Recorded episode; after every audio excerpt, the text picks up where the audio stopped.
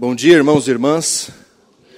A graça, a paz e bem da parte de Jesus de Nazaré sejam com vocês nessa manhã. Amém. Eu estou vivendo um, um, um, tempo de avaliação. Eu tenho vivido os dias em que eu tenho olhado para trás. Ah, alguns amigos queridos e conselheiros têm me aconselhado a olhar para frente. Mas eu tenho sentido da parte de Deus assim que chegou um momento na minha vida que eu preciso olhar para trás. Eu preciso fazer uma avaliação de tudo. Estou chegando aos 40. E eu preciso olhar para trás e e ver o, que, que eu fiz, o que, que eu deixei de fazer, o que, que eu falei, o que, que eu deixei de falar. Eu estou nesse momento de avaliação. E eu não sei se você já passou, se você já teve um, um, um momento assim de avaliação da sua vida em que você para e, ao contrário da esposa de Ló, que olhou para trás e virou uma estátua de sal, que também pode ser uma estátua de enxofre, não é só de sal, mas também pode ser uma estátua de enxofre. Ah, em que você olha para a sua vida e é como se Deus te levasse por uma viagem no tempo. Como se Deus te levasse numa. Eu quero fazer, uma, vou fazer um parênteses aqui, quero fazer uma menção especial aqui à presença do meu amigo, meu querido conselheiro, pastor Arquimedes Maranhão. Que bênção a tua presença aqui, meu querido. Deus te sustente e continue te sustentando. Depois da fase sombria em que você passou, me alegra o coração de vê-lo aqui. Deus o abençoe e o sustente. Fecha meu parênteses. Ah, e é como se Deus me levasse para esse momento de olhar para trás.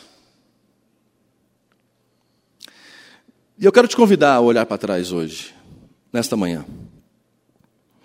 E eu gostaria que você abrisse a sua Bíblia comigo no Evangelho segundo São Mateus capítulo 1. Eu vou ler a partir do verso de número 1 em diante. Mateus, capítulo 1, do verso 1 até o verso de número 16.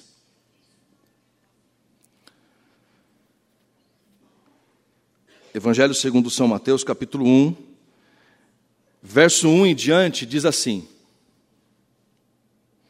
este é o registro dos antepassados de Jesus Cristo, descendente de Davi e de Abraão. Abraão gerou Isaque, Isaque gerou Jacó, Jacó gerou Judá e seus irmãos. Judá gerou Pérez e Zerá, cuja mãe foi Tamar. Pérez gerou Esron, Esron gerou Rão, Rão gerou Aminadab. Aminadab gerou Naasson. Naasson gerou Salmão. Salmão gerou Boaz, cuja mãe foi Raabe. Boaz gerou Obed, cuja mãe foi Ruth. Obed gerou Jessé, Jessé gerou a Davi. Gerou o rei Davi. Davi gerou Salomão, cuja mãe foi Batseba, viúva de Urias. Salomão gerou Roboão. Roboão gerou Abias, Abias gerou Asa, Asa gerou Josafá. Josafá gerou Georão, Georão gerou Uzias, Uzias gerou Jotão, Jotão gerou Acás, Acás gerou Ezequias, Ezequias gerou Manassés. Manassés gerou Amon, Amon gerou Josias. Josias gerou Joaquim, o Joaquim e seus irmãos nascidos no tempo do exílio na Babilônia. Depois do exílio na Babilônia, Joaquim gerou Salatiel. Salatiel gerou Zorobabel. Zorobabel gerou Abiúde. Abiúde gerou Eliaquim. Eliaquim gerou Azor. Azor gerou Sadoc. Sadoc gerou Aquim. Aquim gerou Eliúde. Eliúde gerou Eleazar, Eleazar gerou Matã, Matã gerou Jacó, Jacó gerou José, marido de Maria. Maria deu à luz Jesus, que é chamado Cristo.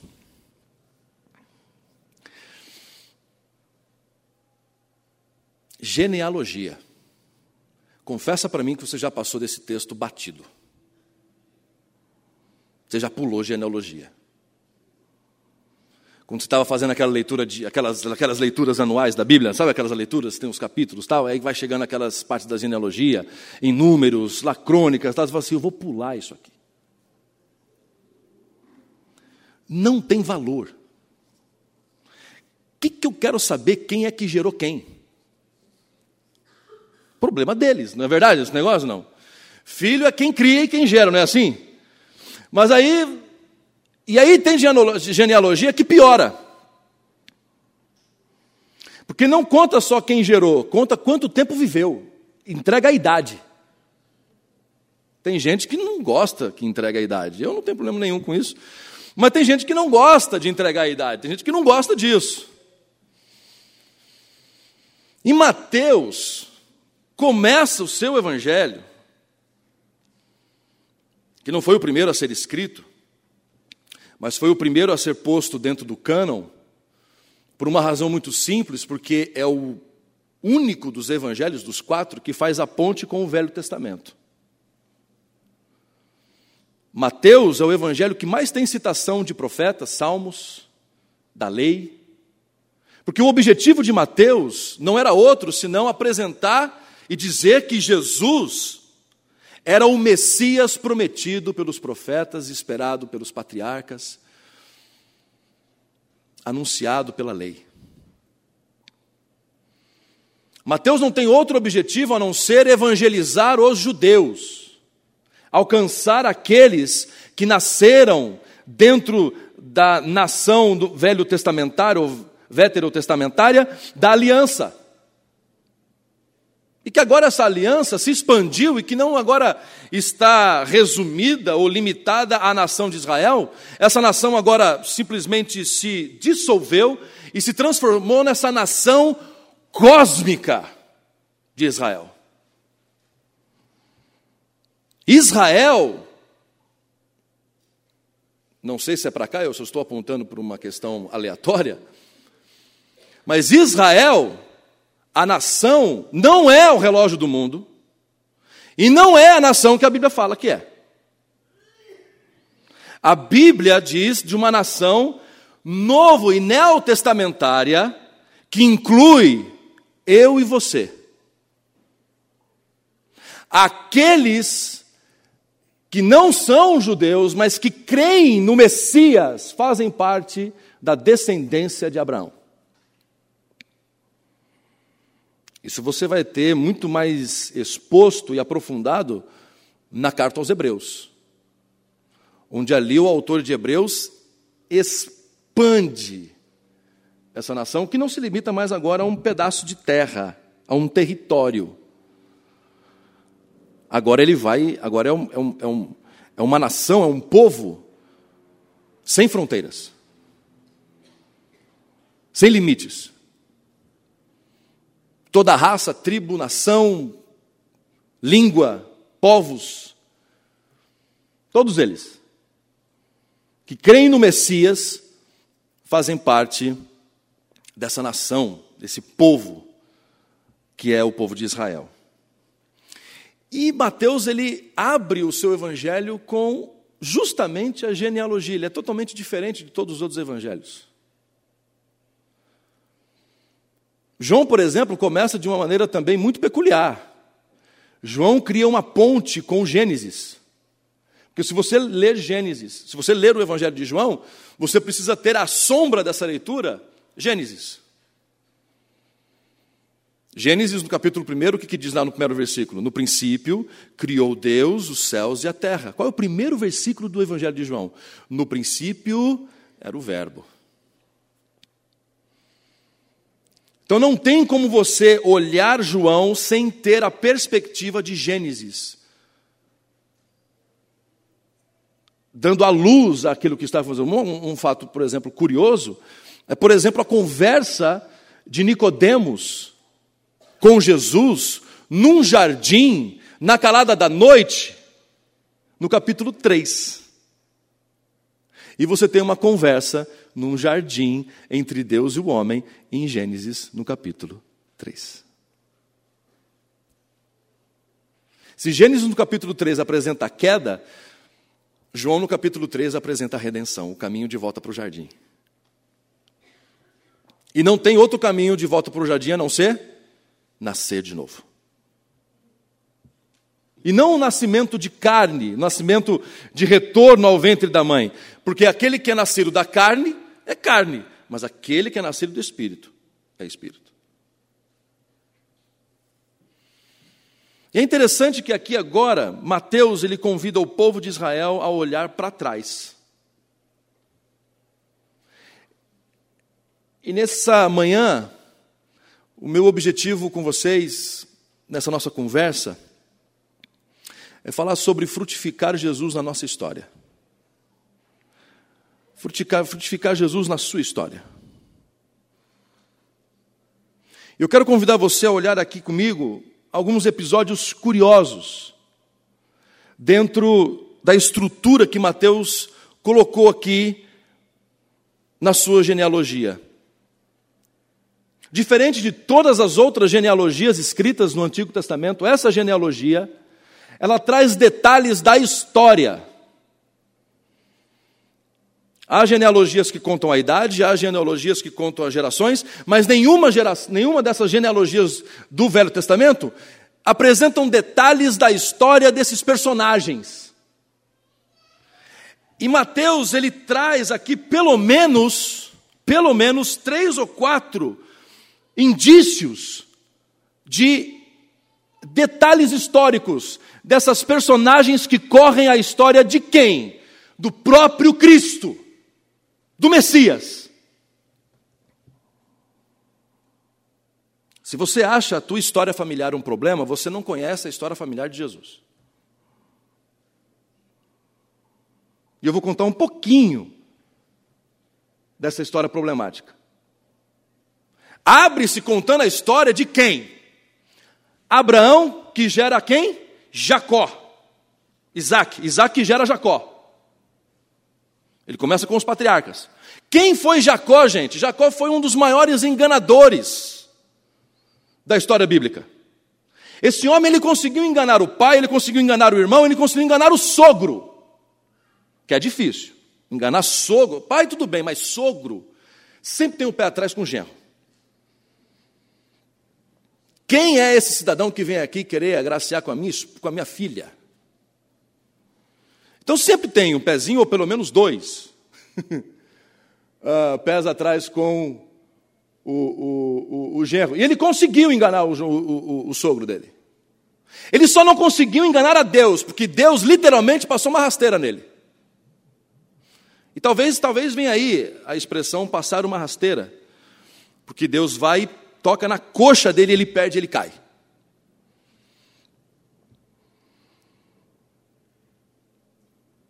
A gente fala muito disso, né? O pessoal usa muito, estou fazendo um parênteses aqui, o pessoal fala muito disso, né? Brigue com Deus pela sua bênção. Já viu essa mensagem ou não? Gente, Jacó brigou com Deus, isso não é uma coisa boa. Assim, porque eu não saio daqui sem a minha bênção. Então brigue com Deus pela sua bênção. Tem esse negócio? Vai querer brigar com Deus, então vai lá. Ele deixou Jacó manco.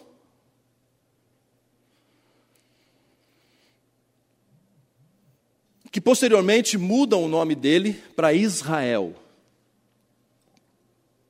Dessa família, mais para frente, Mateus lembra a gente que de Jacó ele gera Judá, que gerou a Pérez e Zerá, cuja mãe foi Tamar, a irmã dele. Nós estamos falando de um incesto. Nós estamos falando aqui de uma situação criminosa,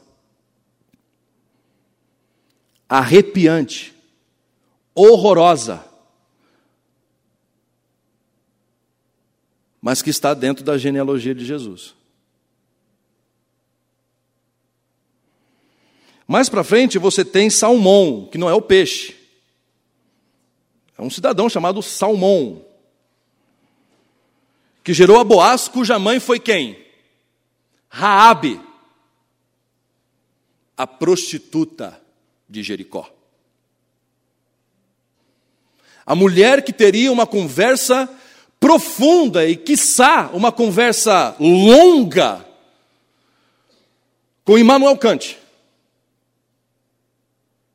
Porque Raabe escondeu os dois espias em sua casa e quando foi questionada, ela disse: "Não, não conheço nenhum desses homens, eles não passaram por aqui". E Kant diz o seguinte: que se um assassino tem um homem correndo na rua, ele se esconde na sua casa, ele está sendo perseguido por um assassino, e se o assassino bate na porta da sua casa, e pergunta: Fulano está aí? Segundo Kant, você tem obrigação de dizer, por uma questão moral e um compromisso que você tem com a verdade, de dizer que essa pessoa que ele está procurando está de fato na sua casa. Rabi não fez isso. E foi não só contada na genealogia de Jesus, mas como ela foi contada também como uma das personagens de Hebreus capítulo 11 umas heroínas da fé. Ou como, como eu gosto mais de interpretar Hebreus capítulo 11, contando a história da supremacia de Cristo ao longo da história. Hebreus capítulo 11 não está falando só sobre fé, está falando como Cristo foi supremo, não só no seu tempo, mas ele foi supremo ao longo da história de Israel pela fé desses personagens. Mais para frente ainda, você tem a história do rei Davi e com Batseba, que é notoriamente conhecida. Interessante o jeito como Mateus registra aqui. Ele registra assim: olha só. Jessé gerou o rei Davi, e Davi gerou Salomão, cuja mãe foi Batseba, mulher de Davi, viúva de Urias. Assim, tirando a, a, a, o elemento inspiração, que não tem como tirar o elemento inspiração do texto, é óbvio, mas olhando só pelo fator humano, que jogada na cara do Mateus aqui, né? O Mateus jogou na cara do Davi. Essa mulher não é tua, não, ela é viúva de Urias. E todos nós sabemos da história. Davi não estava em, não, o, o país estava em guerra, ele não estava junto com os exércitos, estava lá bobeando, viu uma mulher tomando banho, a desejou, a tomou, sabe que a mulher é casada, e desse relacionamento, dessa, digamos, tomada, ela engravida. E ele, querendo fazer todo um esquema para se sair, né, para se liberar, ele chama Urias, um dos seus generais, ele chama Urias e diz assim: escuta, tá aí para você ficar um pouco com a sua esposa, aqui não sei o quê. Tá, não, meu senhor, ele fica dormindo na porta da cidade. Ele não entra na cidade. Davi manda ele entrar. Aí ele entra e oferece para ele um banquete, enche o caneco do Urias, fica bebote, vai levar o cara, agora você vai deitar com a sua esposa. E mesmo embriagado, o homem não vai deitar com a esposa. Ou o tamanho da fidelidade que esse homem tem a Davi. Nem a embriaguez tirou o senso de lealdade dele. Davi chega à conclusão mafiosa e miliciana de matá-lo. Não tem, outra, não tem outro jeito de fazer senão matá-lo. Então, só que eu não quero sujar a minha mão de sangue. O que, que os governantes que não querem uh, sujar suas mãos de sangue fazem? Mandam matar. E aí eles mandam matar, ele manda uma cartinha e coloca Urias na frente da, de batalha. E daí quando ele tomar as primeiras flechadas ou os primeiros ataques, ele morre. Mas foi o Davi? Não, não foi o Davi, imagina. Foi um acidente de percurso.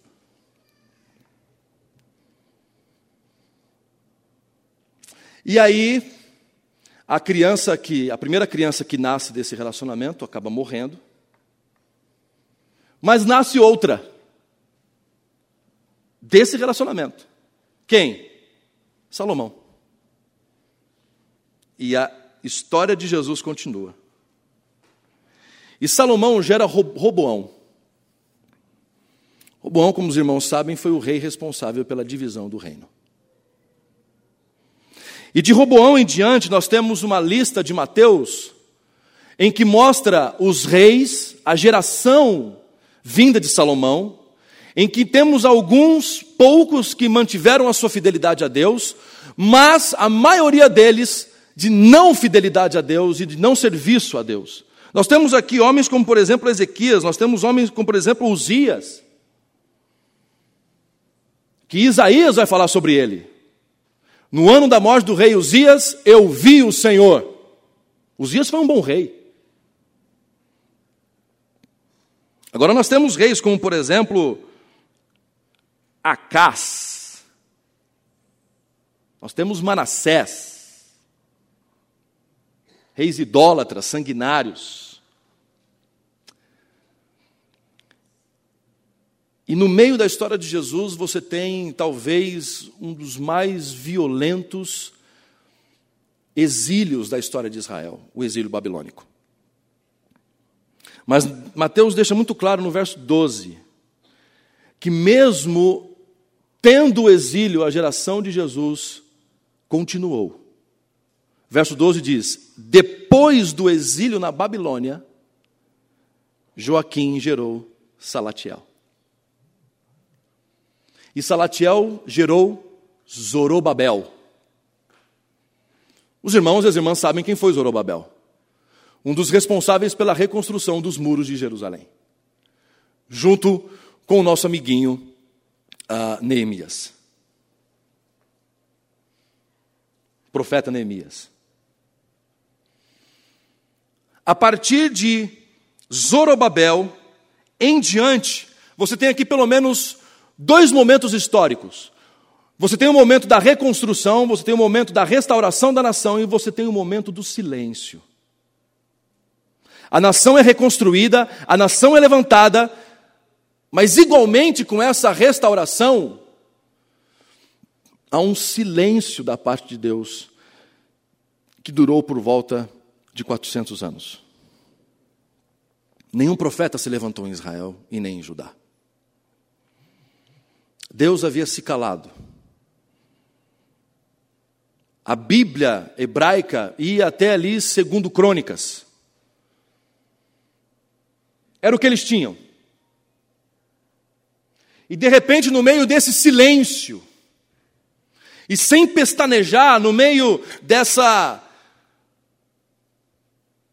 dessa vida cotidiana, no meio desse levar a vida ou nas coxas ou empurrar com a barriga, vem o verso de número 16 que diz: Jacó gerou José, marido de Maria, Maria deu à luz Jesus, que é chamado Cristo. No meio do silêncio, no meio, podemos dizer, no meio do nada, Jesus nasceu.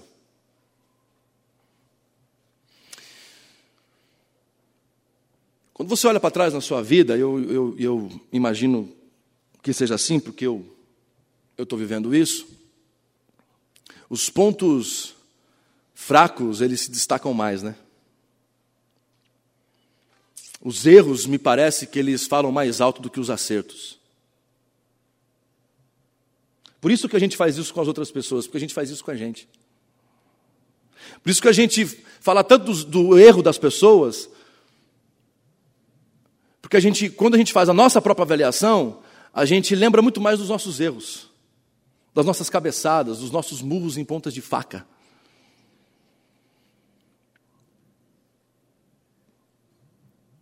Eu quero dizer para você que a história do nosso Messias não foi diferente da sua e nem da minha.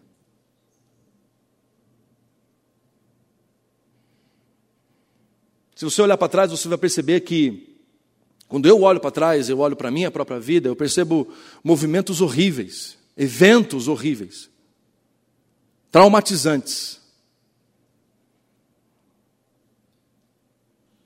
Quando eu olho para trás para a minha vida, eu às vezes me pergunto: como é que eu cheguei até aqui? Eu fiz uma dinâmica uma vez no acampamento nosso, e eu gostaria de fazer essa dinâmica com vocês, mas calma, vocês não vão sair do lugar, vocês não vão falar com ninguém, só um, uma dinâmica mental. Se Deus aparecesse para você, nesse exato momento, e ele dissesse assim: Bernardo, eu vou lhe dar uma chance de voltar no tempo, viajar no tempo. E Bernardo, você vai voltar aos seus 15 anos. O que você diria para você aos 15 anos?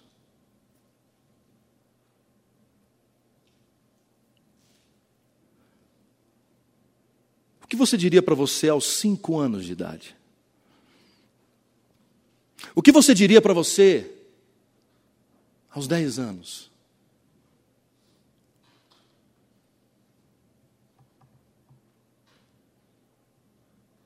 Sabe o que eu diria para mim aos 10 anos?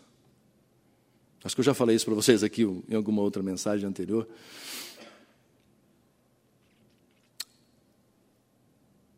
Mas a primeira coisa que eu diria para mim aos 10 anos de idade é: fuja do Facebook. Ou fuja das redes, so das redes sociais. Vai aparecer um negócio, fuja desse negócio. A segunda coisa que eu diria para mim seria: você venceu. Está tudo bem.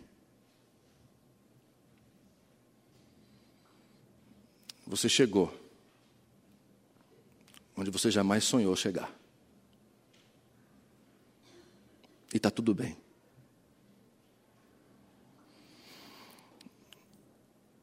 Eu me conhecendo aos 5 ou aos 10 anos, eu, eu, eu, iria me perguntar mais coisas, do tipo, e aí? Me dá mais spoiler. Spoiler é quando você conta o final do filme para alguém, é quando você conta o final do livro para alguém, é quando você estraga a experiência.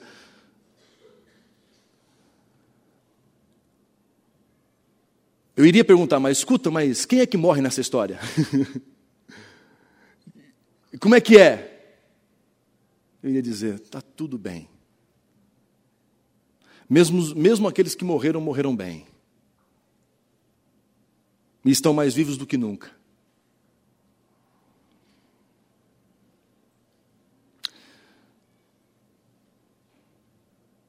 Eu quero convidar você nessa manhã, e eu vou encerrar com isso,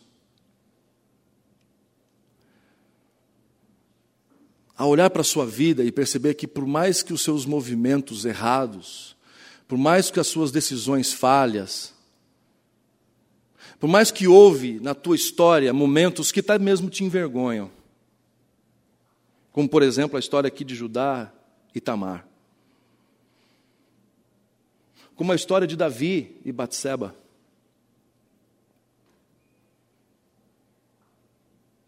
Talvez na sua história você tenha vivido tempos obscuros, tempos de escassez, ou talvez você esteja vivendo tempos assim, de escassez, de obscuridade, de angústia, de indecisão, de incerteza.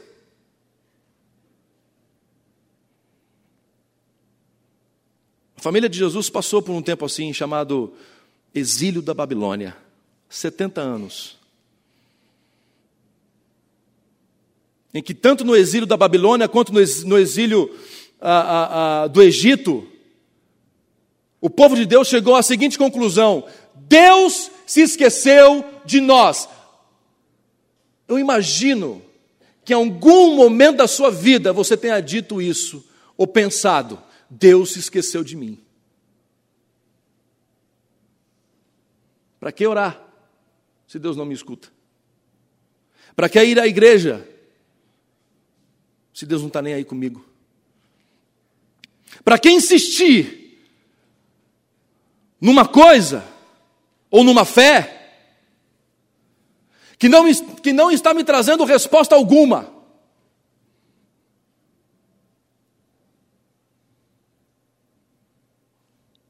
Mas diante e no meio do exílio,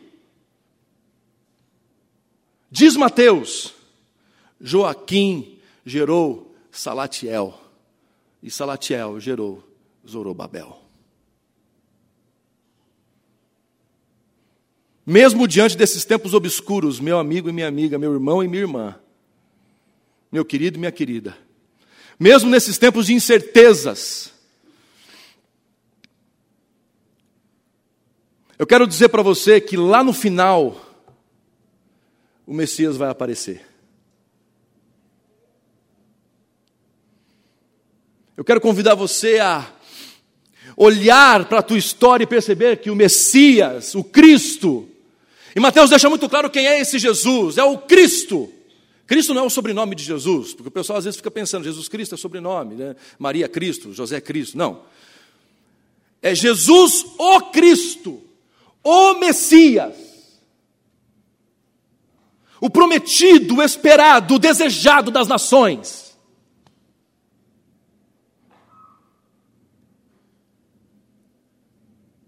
Talvez você tenha passado por tudo isso, como dores de parto para o Messias nascer na tua história, e você perceber que, ao longo de tudo isso, ao longo de tudo que você já viveu, ao longo de toda essa caminhada que você teve ao longo da vida, de acertos e erros, de tristezas e de alegrias, de tragédias e talvez de momentos extremamente festivos. Deus estava construindo a tua vida e a tua história para que, talvez hoje, ou te lembre de que o Messias nasceu na tua vida, ou te lembre, ou te convide, te convoque, para que, o, para que o Messias, a partir de hoje, nasça na sua história. Não para que a sua história faça sentido, porque se você olha para trás, não tem sentido algum isso aqui, gente. Jesus não nasceu para nos dar sentido, Jesus nasceu para nos dar vida. E não sentido. Porque tem coisas na vida que não faz sentido.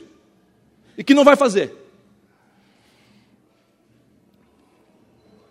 Tem coisas na nossa história de caminhada, nas nossas gerações, em que você para para analisar e você diz: Mas por que isso aconteceu? Mas por que, que eu fui tão irresponsável? Mas por que, que o fulano foi assim? Mas por que, que isso aconteceu? Você não vai chegar a conclusão, a conclusão nenhuma, porque você vai andar em círculos. E a única coisa que o verso 16 me convida a fazer é parar de analisar a minha história nesse processo circular. Pare de correr atrás de sentido, porque a vida não faz sentido mesmo. Porque a vida nunca vai fazer sentido e nunca vai ter sentido. Mas olhar para o verso 16 e não encontrar sentido, mas encontrar alguém. E esse alguém que é a vida, que não vai me explicar a vida,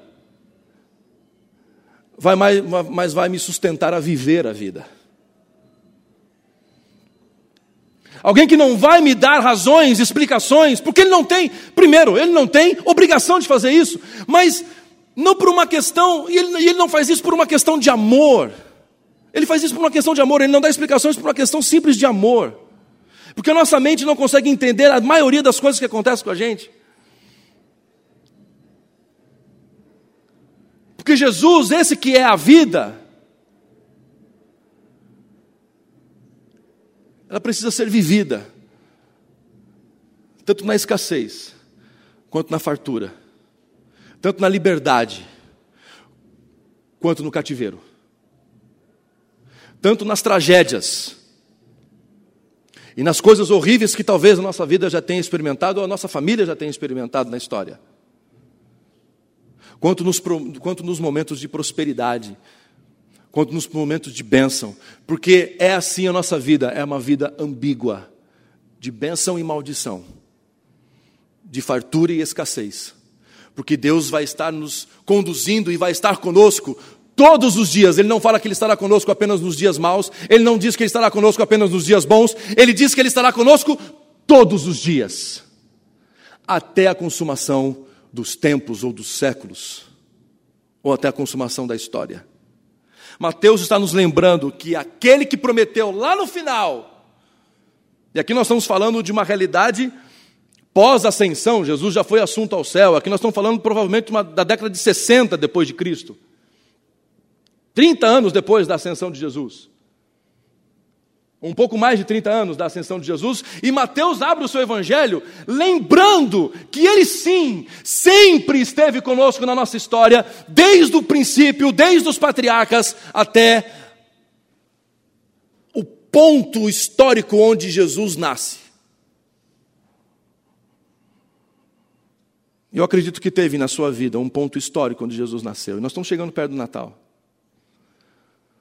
onde nós celebramos não um Deus que está acima, ou um Deus que está embaixo, um Deus que está. mas um Deus que está conosco. É um Deus que caminha entre nós.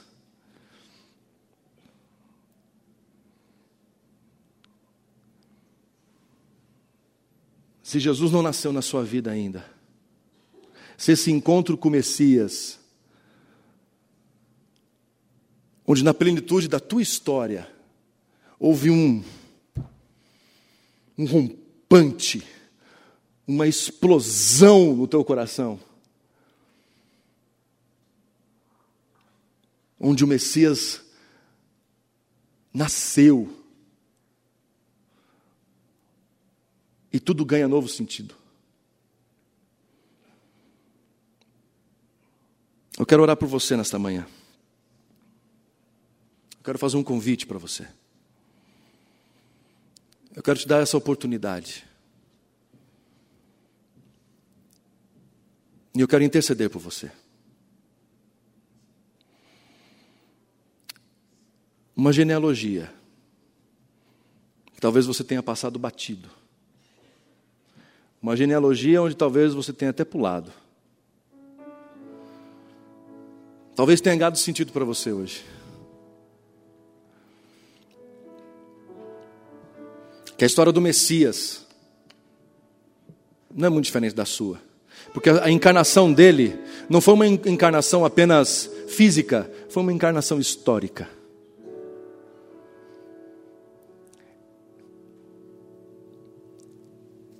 Ele é um de nós, inclusive na nossa história, inclusive nos nossos erros, inclusive nos nossos acertos. Ele era humano, assim como nós.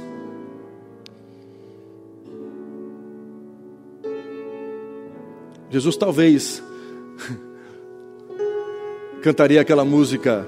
Essa família é muito unida, mas também muito oriçada.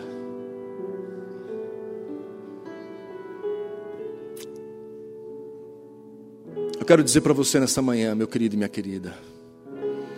Jesus é Senhor da tua história e da história da tua família. Porque aquele que crê no Senhor Jesus será salvo, tu e a tua casa. Você é um instrumento de Deus na tua família, na tua história. Haverá um momento na história da sua família em que o fulano gerou fulano, que gerou ciclano, que gerou beltrano, que gerou o Cris, que conheceu a Jesus.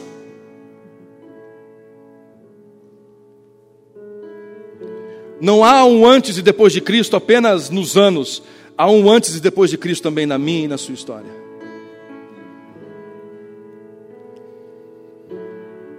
Eu quero orar por você nesta manhã. Talvez você queira orar pela sua família. Você quer orar pelos seus filhos, pelos seus netos, pelos seus sobrinhos. E você quer de alguma maneira colocar essas pessoas diante do Senhor e dizer: Deus, que da mesma forma que na tua genealogia houve um ponto culminante de transformação, onde todos os erros já perderam o sentido e perderam o valor, porque no verso 16 o Messias nasceu, e todas as coisas se fizeram novas a partir desse texto. Todas as coisas se fizeram novas e ganharam um novo sentido, ganharam um novo fôlego, ganharam novas cores depois desse versículo e desse encontro. Que isso que aconteceu na tua história, Jesus, aconteça também na minha. Que eu também quero que a minha geração não seja só lembrada pelos erros, mas também seja lembrada pela sua incoerência e pela maneira bela que Deus construiu as incoerências e que des desembocaram no nascimento e no, no nascimento do Messias, no nascimento do renovo. Não importa o que passou, o Messias nasceu. O Messias nasceu na minha história, ele frutificou, ele brotou e ele floresceu. E o que passou, passou. Pastor, mas o que vier para frente? Ah, o que vier para frente é risco. é risco. Mas eu quero que você lembre de uma coisa. E jamais se esqueça. Se tem uma coisa que você, que eu gostaria que você lembrasse de uma coisa dessa manhã, que você saísse daqui com isso na mente, é: não importa o que eu vou enfrentar, se é perda, se é ganho, se é vitória ou se é derrota. Diz o texto bíblico que o Messias, que nasceu e que teve uma história complicada, incoerente, diz no final do Evangelho: Estarei com vocês todos os dias. Que eu lembre nos dias maus que o Senhor estará comigo. Que eu lembre ao andar pelo vale da sombra da morte que o Senhor está comigo. Que eu jamais me esqueça que mesmo não sabendo do futuro, eu sei que até aqui o Senhor tem me sustentado e me guiado. Se você quer receber essa oração, meu querido, vem aqui à frente. Eu quero orar por você em nome de Jesus. Levante esse lugar, vem aqui à frente. Eu quero interceder por você em nome de Jesus. Por favor.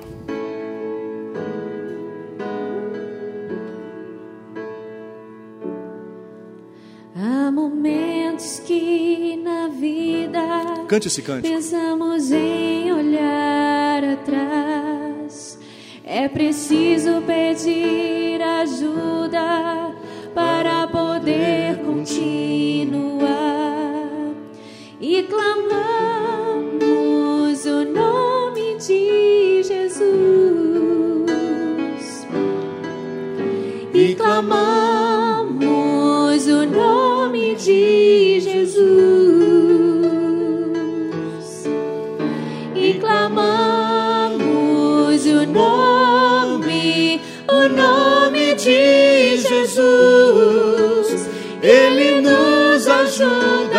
a carregar a cruz. E clamamos o nome de Jesus. E clamamos o nome de Jesus. E clamamos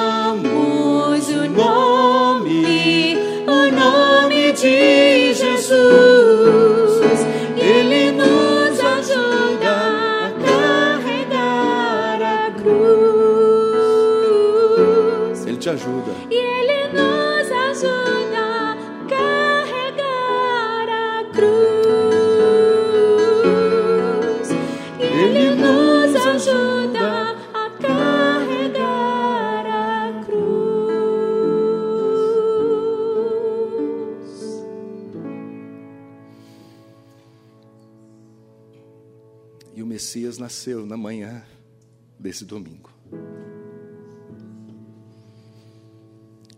E um novo tempo. Um novo momento. De indas e vindas, de altos e baixos. Mas com a mente voltada para Cristo e o seu eterno sustento. Senhor Deus e meu Pai, obrigado por esta manhã, Senhor. Eu quero orar pelos meus irmãos e pelas minhas irmãs que entenderam, ó Deus, a tua palavra nesta manhã e que, diante do apelo, ó Deus, diante do desafio, diante da necessidade, vieram aqui à frente Ó Deus, que o Senhor frutifique na história dos meus irmãos e das minhas irmãs. Ó Deus, que o Senhor renove o fôlego, a força. Ó Deus, alguns aqui estão, ó Pai, representando e intercedendo pelos seus filhos e pelos seus netos, pela sua geração. Nós queremos, em nome de Jesus, colocar essa geração diante do Senhor. E Pai, assim como foi a história do teu filho Jesus, essa história familiar, que esses filhos e que esses netos, que essas filhas, que essas netas, que esses sobrinhos e sobrinhas, em nome de Jesus, e nós oramos para que isso aconteça, encontre o Senhor no dia e na plenitude da história da vida deles. Para que eles conheçam e se apaixonem pelo Jesus ressurreto, vivo e atuante. Oh Pai, obrigado pela nossa história, obrigado por, por aquilo que vivemos até agora. Porque ao olhar para trás nós percebemos, Pai, como o Senhor nos sustentou, como o Senhor nos guardou. E nós chegamos até aqui. Alguns de nós até, ó Deus, feridos, machucados, mas chegaram até aqui. Que o Senhor renove as suas forças, Deus. Que o teu espírito renove as forças dos meus irmãos e das minhas irmãs. Dando a eles, ó Deus, um fôlego novo. Para esse tempo de história que se chama hoje. Continue na vida deles. E agora, muito mais, ó Deus. Muito mais intenso. Pela tua presença. Pela consciência de na presença de quem estamos vivendo leva-nos em paz, leva-nos debaixo da tua bênção, debaixo da tua presença, debaixo da tua poderosa mão. Que jamais nos esqueçamos que, quer no passado, quer no presente, quer no futuro, o Senhor permanece o mesmo. E a tua vara e o teu cajado nos consolam. E que a graça do nosso Senhor e Salvador Jesus Cristo, o amor infinito e eterno de Deus o Pai, as consolações, a direção, o toque, os dons e o fruto do Espírito Santo, seja com todos vocês, irmãos e irmãs, e com todo o povo de Deus espalhado pela face da terra, hoje e para todo sempre. Amém. Vão em paz, queridos. Bom domingo. Deus os abençoe. Em nome de Jesus.